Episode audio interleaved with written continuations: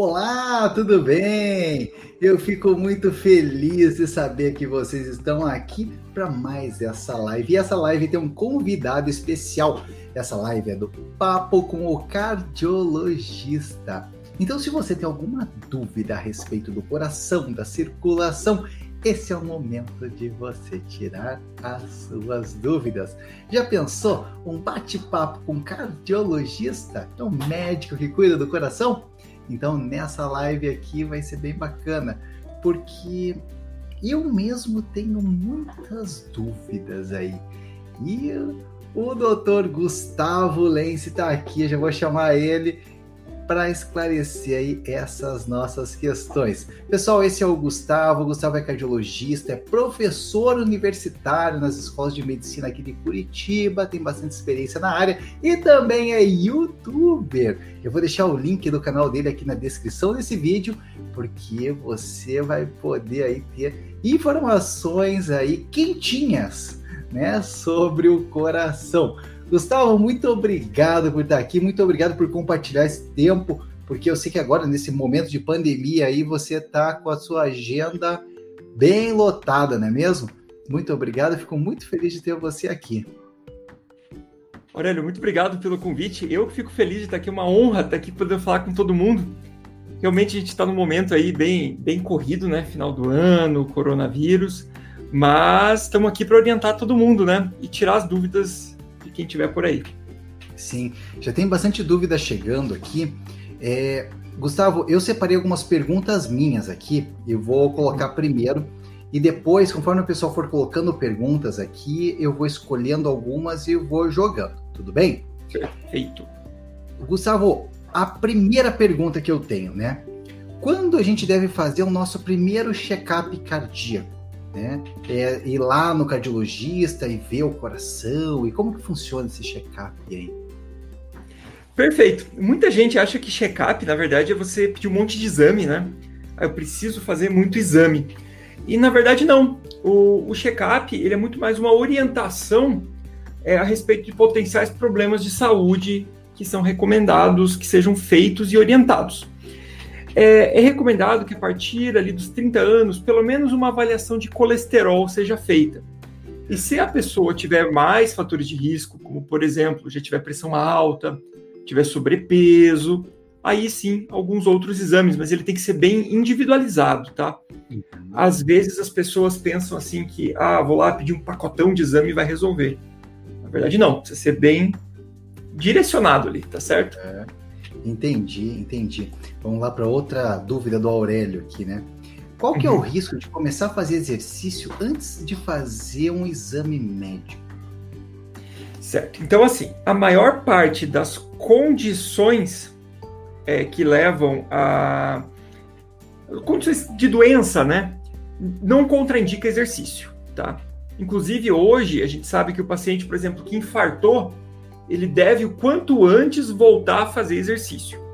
A questão é, qual tipo de exercício? Exercício competitivo, exercício de alta performance, esse sim, isso de uma bateria de exames. Agora, esse exercício do dia a dia, um exercício leve, um exercício que não te leve muito além do seu limite, esse exercício, se você for jovem, ele não precisa, a princípio, de nenhuma avaliação adicional. Se você já tiver passado de 50 anos, aí vale a pena pelo menos uma consulta para uma avaliação, se você já não tem um risco maior. Mas vale lembrar que exercício leve todo mundo pode praticar. Uhum. Ai, que bom, que bom. Mas assim, se por acaso eu tenho lá 50 anos, vou lá fazer o meu check-up, e eu tenho medo de ir lá fazer o check-up, daí o médico me proibir de fazer exercício, né? Então, assim, Existe algum problema, assim, que depois de, detectar, de detectado eu não vou poder mais fazer exercício? Como funciona? Existe, mas é muito, muito raro, tá? São doenças muito graves que podem proibir exercício. Exercício competitivo, sim, tem várias doenças que podem proibir. Agora, exercício do dia a dia, todo mundo pode fazer, tá bom? Ah, assim, bom. todo mundo pode fazer. É assim, é, e assim, às vezes é só a pressão que está um pouco alta, dá uma controlada, né? É, faz um ajuste. realmente, se você tiver ali pressão muito alta, especialmente níveis maiores do que 16 da pressão máxima, é melhor tomar um cuidado para iniciar, porque a pressão vai subir mais ainda quando começar a fazer o exercício. É. Mas nada que um controle rápido não permita que você pratique. Sim, ai, que ótimo, né? E assim, doutor Gustavo, quais são os principais uhum. problemas cardíacos, né, os mais comuns, após os 60 anos? O que, que acontece com o nosso coração depois dos 60 anos? Isso. Hoje, o principal problema cardíaco depois dos 60 anos é o entupimento das artérias do coração, né? Aquela gordura que vai acumulando no decorrer da vida, ali no, nos vasos do coração, e podem levar a um infarto. Esse é o principal problema, tá bom? É, agora, isso é, é uma coisa acumulada no decorrer da vida. Então, uma pessoa que já pratica atividade física, tem uma boa dieta, ela tende a não ter isso. Por isso é muito importante a prevenção. Sim, sim, que ótimo, né? Vamos lá. É, os exercícios podem ajudar no tratamento desses principais problemas aí depois dos 60 anos? Podem, podem ajudar. O exercício na idade mais avançada, lógico que a gente sabe que o risco de desenvolver a doença, quanto maior o tempo de vida que você fez exercício, melhor vai ser o benefício. Agora, o idoso que pratica exercício físico, ele tem outras vantagens, tá? Que não seja do ponto de vista do coração. As principais que eu diria é, um, manter massa muscular, e isso reduz queda. Então ele cai menos. E um idoso, quando sofre uma queda, pode ser muito grave, porque ele tem um risco maior de quebrar um osso, ficar acamado. Sim, sim. Inclusive na última live, olha que coincidência aconteceu. O, foi sobre quedas. Eu falei dos uhum. fatores uhum. internos e dos fatores externos, né? Que a Sociedade Brasileira de Geriatria e Gerontologia colocou lá no, no, nos documentos deles. E daí eles falaram da tal da hipotensão ortostática, né? Qual que é a relação com queda e o que, que dá para fazer, ou se dá para fazer alguma coisa para melhorar, né? Perfeito. Dá sim. A hipotensão ortostática é uma das principais causas é, de queda em idoso. O que, que ela é? Você está com a pressão normal, a hora que você levantou, começa a ficar tonto e cai no chão porque falta sangue para o cérebro. É isso que é a hipotensão ortostática. Como que você pode evitá-la? Primeiro, se hidratando muito bem. Certo? Quem toma bastante água tem uma chance menor, isso aí. Tem uma chance menor de, de ter a hipotensão ortostática. E muitas vezes ela pode estar sendo causada até por remédios que a pessoa usa para tratar a pressão alta e eles estão demais. Então cabe uma avaliação aí do médico daí para às vezes reduzir um pouquinho esses remédios da pressão. Ótimo. Mas hidratar é fundamental. Olha que interessante, porque tem muitas mulheres que eu sei que estão me assistindo aqui que tem medo de tomar água quando vai sair de casa, quando vai viajar, ou quando vai fazer uma viagem muito longa, porque daí tem medo de ter vontade de fazer xixi. Elas ficam o dia inteiro sem tomar água para não fazer essas viagens, para quando vai fazer viagem longa de avião, de carro, de ônibus, para não ter que fazer xixi. O que, que você pode falar a respeito disso? É, realmente, quando você toma mais água, você faz mais xixi. Isso é natural. Agora, os benefícios que o. Quando você está tomando mais água, o teu rim precisa trabalhar menos, o teu corpo fica mais hidratado, então tua pressão fica melhor controlada. Então, a boa hidratação ela é peça-chave no tratamento de muitas doenças. Então, apesar de um pouquinho mais no banheiro, vale a pena manter esses em torno de 2 litros de água por dia. Isso é bem importante mesmo. É, e tem também aquela relação, se a pessoa fica muito tempo sentada e desidratada, o risco de trombose também pode aumentar, né? Aumenta bastante, né? O risco, a pessoa ela fica no avião, fica no ônibus, às vezes, horas sentado, sem se mexer, sim, tem o risco de fazer trombose, porque a perna fica parada, né? E a pessoa. Então, também é importante se movimentar. Por sinal, se movimentar também ajuda na hipotensão ortostática. Então, assim, pedir para parar o carro para descer e ir no banheiro também ajuda, né? Também ajuda. Não precisa ter vergonha de parar e pedir, né?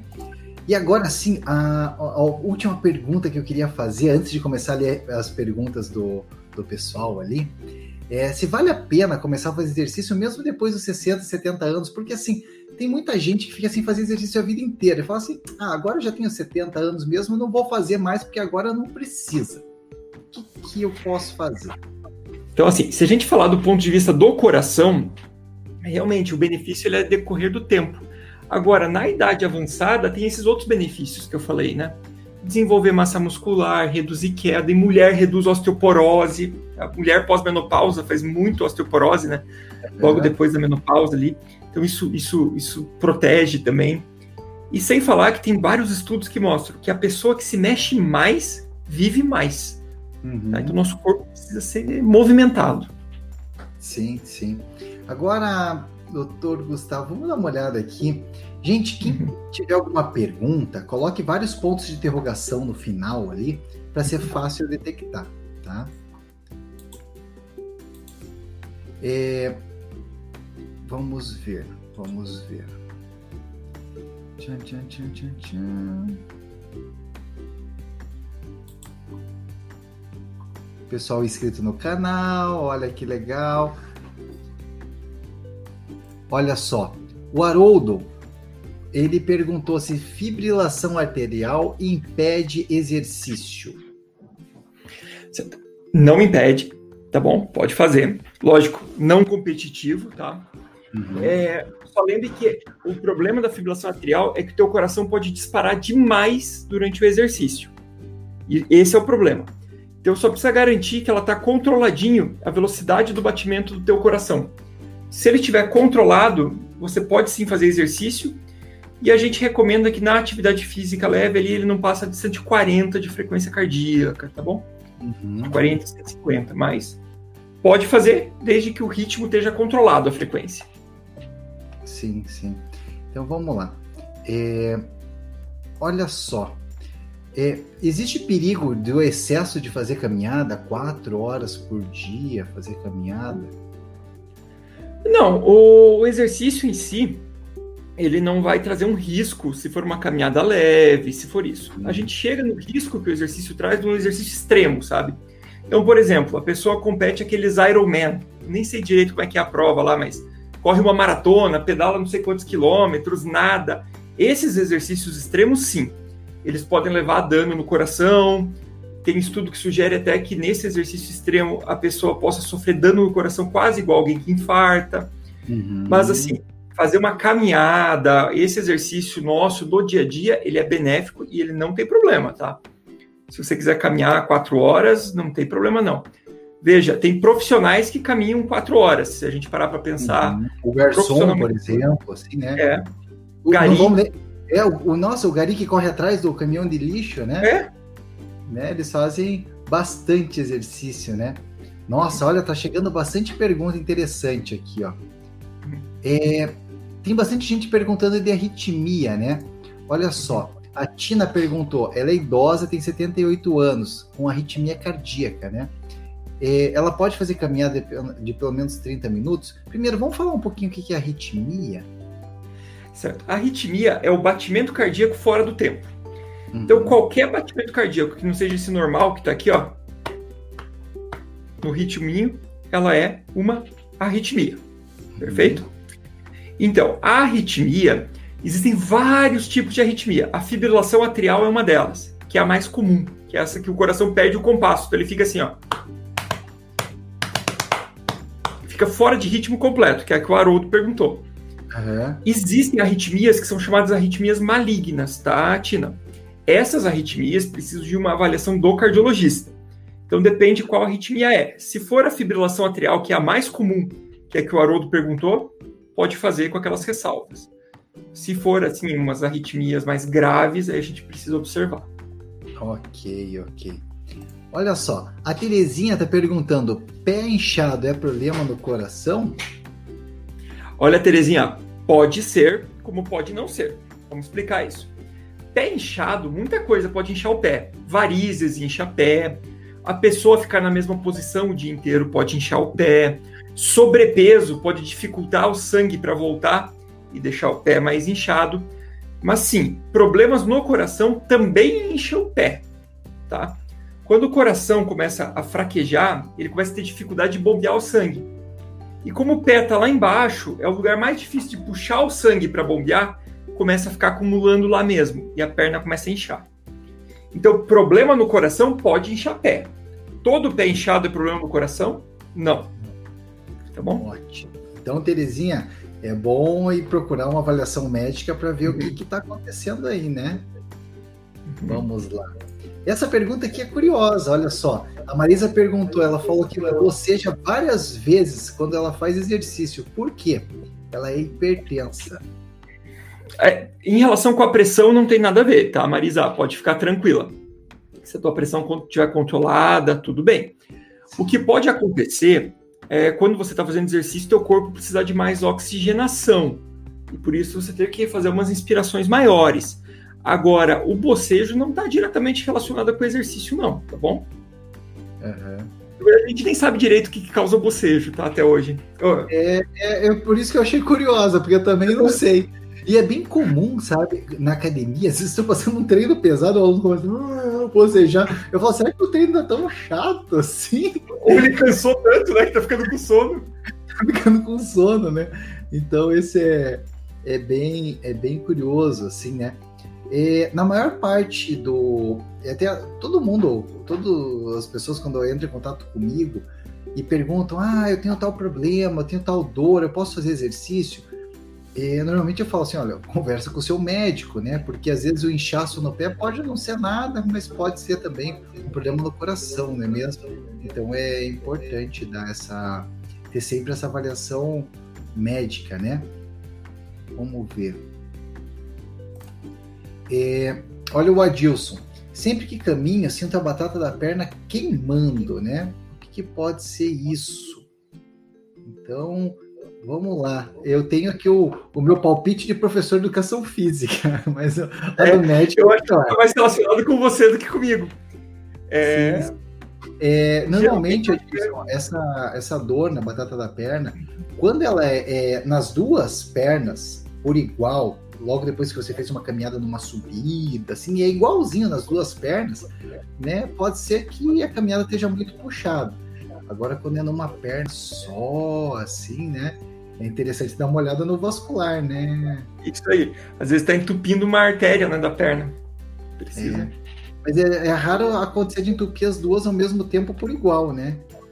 Uhum. Vamos ver. O pessoal está comentando bastante aqui do relaxamento que o exercício causa. Sim, pode ser também. A pessoa fica muito relaxada né, e acaba bocejando. Isso acontece, por exemplo, como quem colocou aqui, colocaram aqui que quando descansam, várias situações acontece. Pode ser uma possibilidade também. Ah, essa pergunta aqui é boa. Qual que é o batimento normal, né, quando mede a pressão? Porque tem vários aparelhos de pressão que mostram também o, o batimento e repouso, né? É, o normal da, da frequência cardíaca a gente diz que é entre 60 e 100, tá bom? Uhum. Mínimo 60, máximo 100, só com uma ressalva aqui.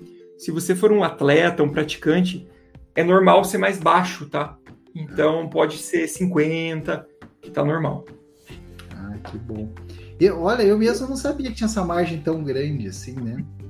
E quanto mais sedentário é a pessoa, maior é a frequência cardíaca normal dela parada. Mais perto de 100 fica. Conforme vai ganhando condicionamento, ela vai ficando menor.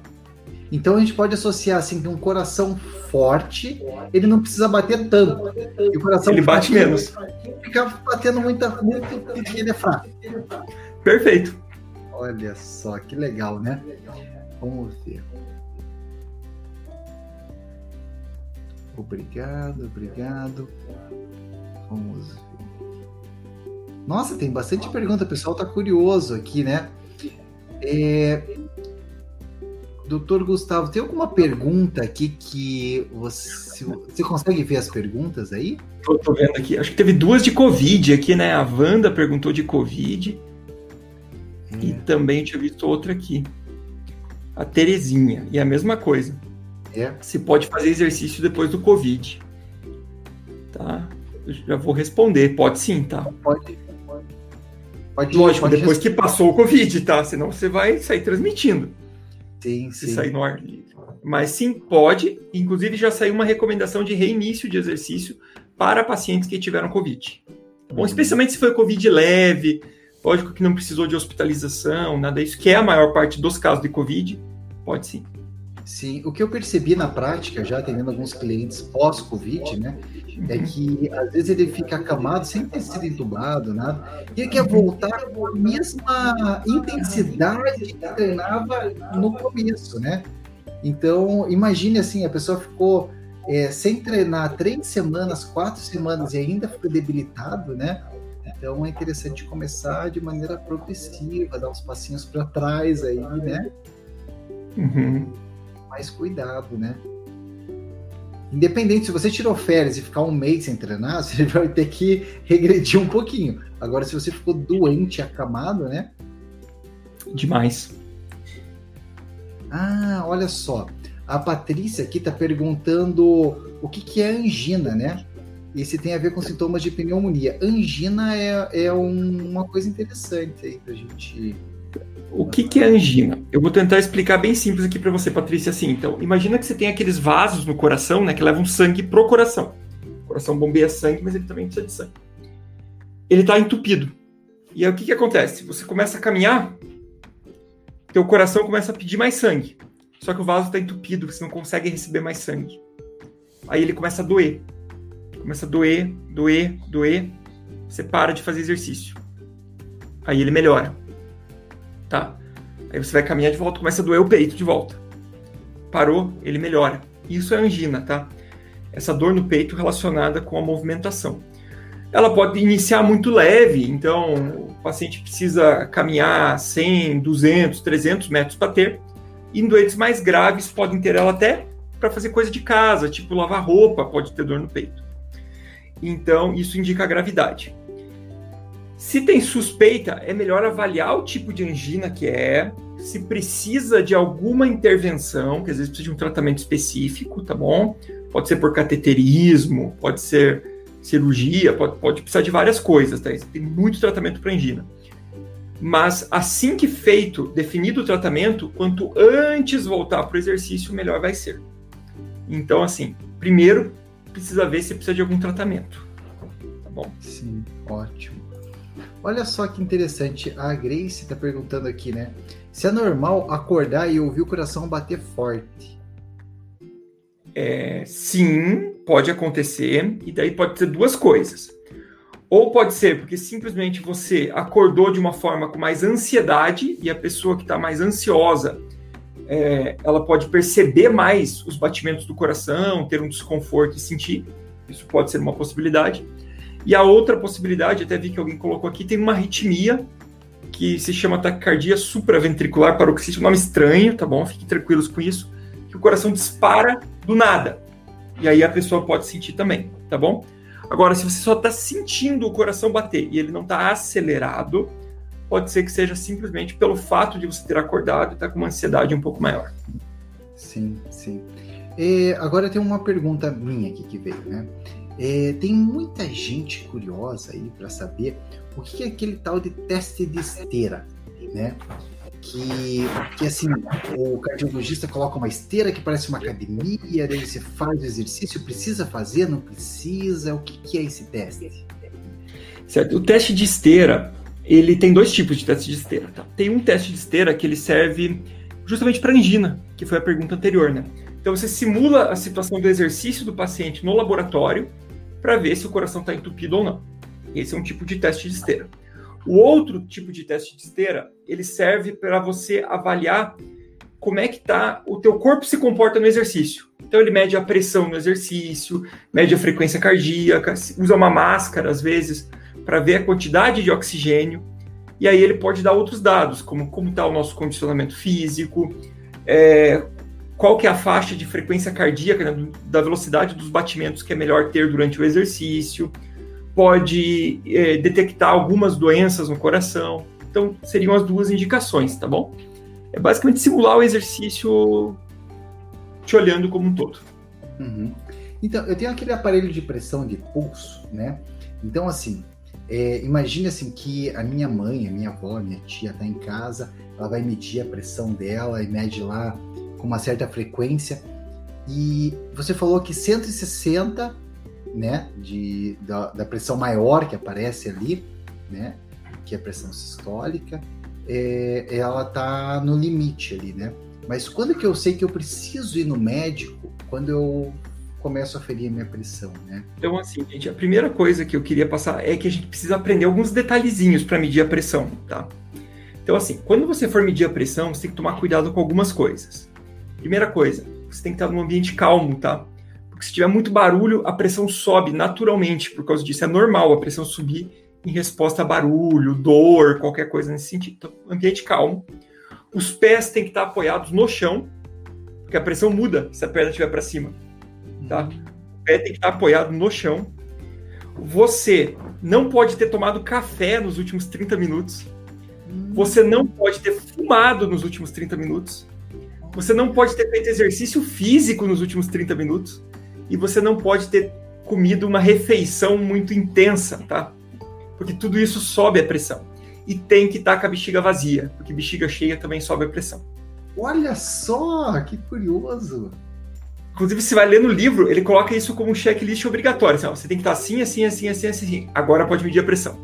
Uhum. Tá? Então, não é comum a pessoa. Eu conto uma vez, pode até parecer brincadeira, eu recebi um paciente no meu ambulatório que eu fazia lá no, no HC, porque com a pressão alta que ninguém conseguia controlar. E aí ele me contou o seguinte: eu sentei para conversar com ele, daí eu perguntei como é que você mede essa pressão? Ele falou assim: não, eu não tenho aparelho em casa. Então eu pego a minha bicicleta, vou até o posto de saúde Chego lá e meço. Daí dava alto, mas porque ele tinha acabado de fazer exercício. Isso é normal. Isso é normal a pressão subir no exercício. Tem que estar uhum. quietinho. Olha só. Então, são umas coisas curiosas. Logo que eu me formei, Gustavo, eu comecei a fazer avaliação física numa academia e virei um avaliador uhum. físico da academia. Daí eu peguei todos os protocolos, assim, e, e daí eu falei assim: olha, eu não vou chegar e medir a pressão de cara que a pessoa chega nervosa, vê aquele monte de aparelho, assim, né? Fica preocupada, tava de jaleco branco, fala assim, nossa, tem aquela tal da síndrome do jaleco branco, né? Então, eu vou primeiro quebrar o gelo, fazer toda a avaliação e, por último, eu vou medir a pressão, porque às vezes a pessoa chega atrasada e tudo. Correndo? De repente, todo mundo. E eu avaliava com, com coluna de mercúrio ainda, né? Então, que é o mais fidedigno, assim, né? Que é um aparelho que nem se acha mais aí, nem sei se existe ainda, né? Existe, existe, é o melhor que tem. É, mas ainda tem para comprar? Tem, tem para comprar nessas lojas específicas, assim, de produto é, médico. Eu, eu tinha um aparelho desse, super profissional. De repente, todo mundo ficou hipertenso. Todo mundo que eu media tava com pressão alta. Eu falei assim, o que eu tô fazendo de errado, né? Daí, assim, como a avaliação física a pessoa tem que ir tirando a roupa para fazer as medidas, tirava o casaco, daí subia na balança, pisava no piso frio, a pessoa até fazia assim. Daí, quando eu ia medir, a minha trena antropométrica era uma trena assim, que era metálica. Quando eu encostava nela, ela fazia gelada, assim, né? E daí depois eu ia medir a pressão, e ela tava tremendo de frio. Eu falei assim, eu acho que pode ser o frio.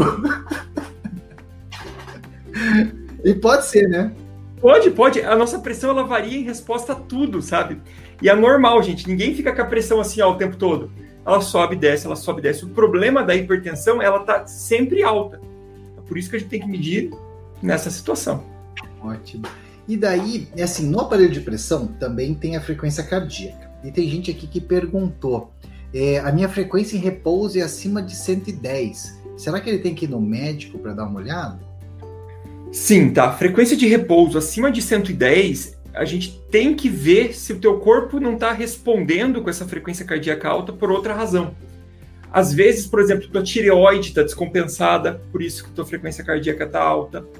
Às vezes, o, você tem, por exemplo, uma infecção, uma doença inflamatória, uma artrite que não está descoberta ainda. É, então, para você ou anemia também sobe frequência cardíaca, tá? Então, às vezes você precisa descartar tudo isso para daí sim dizer que tá tudo tranquilo e, enfim, é só mau condicionamento físico. Ok, ok. Vamos ver se tem mais alguma pergunta. É, gente, assim, ó, eu estou passando aqui por umas. As perguntas que são muito técnicas e muito específicas, que é só para uma pessoa, ah, eu tomo tal remédio associado com outro, outro, outro. Isso daqui daí já vira uma consulta médica, né? Porque eu gostaria de responder todo mundo, só que a gente está pegando as dúvidas mais gerais que atingem a maior parte das pessoas, né?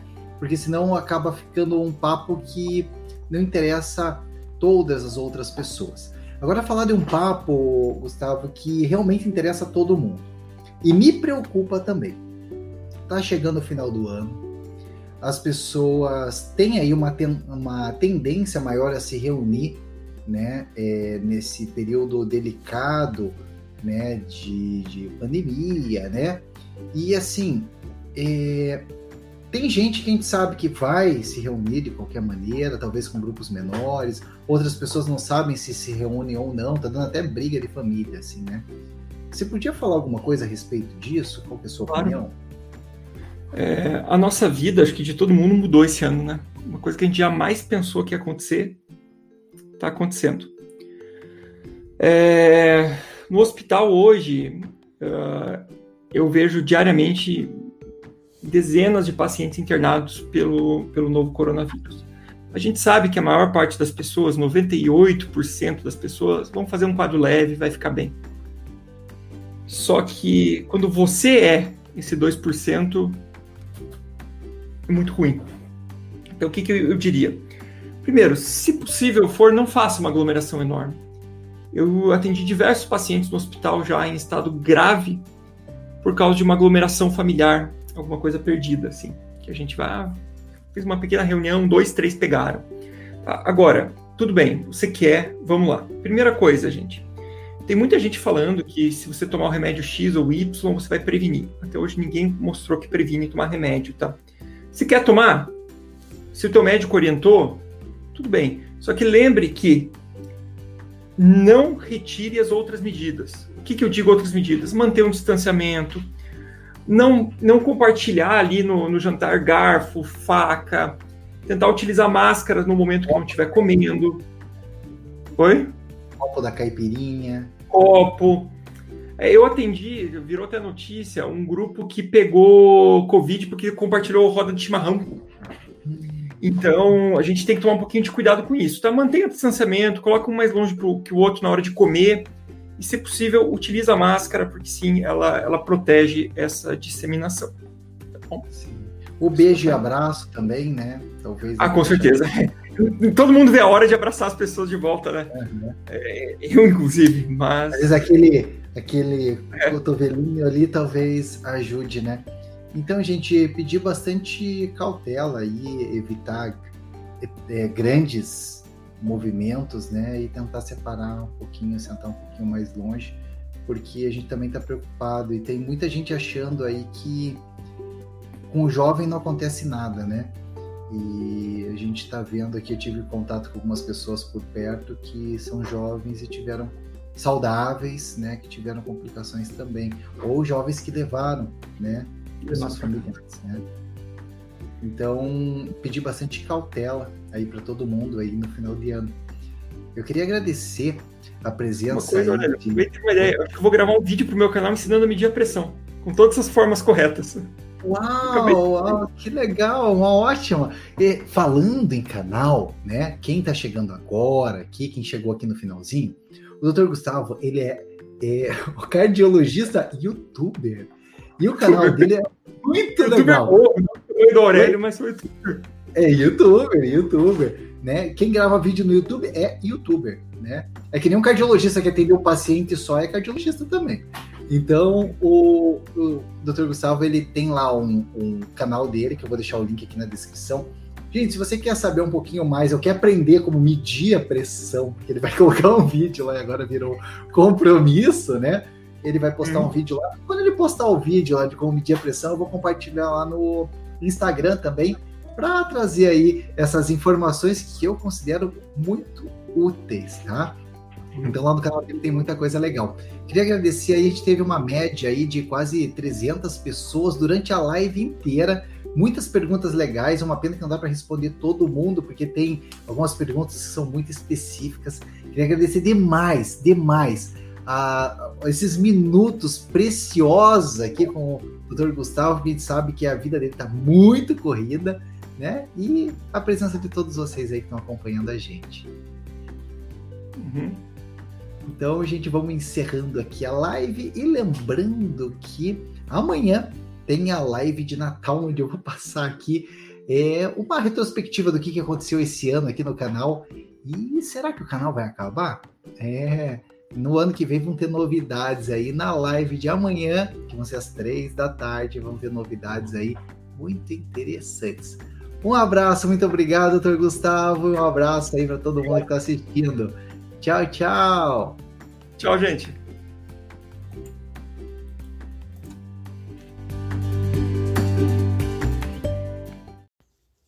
Alan, eu tô gravando aqui, mas esse comecinho aqui, ó, até o sinalizador você pode cortar. É, vamos lá.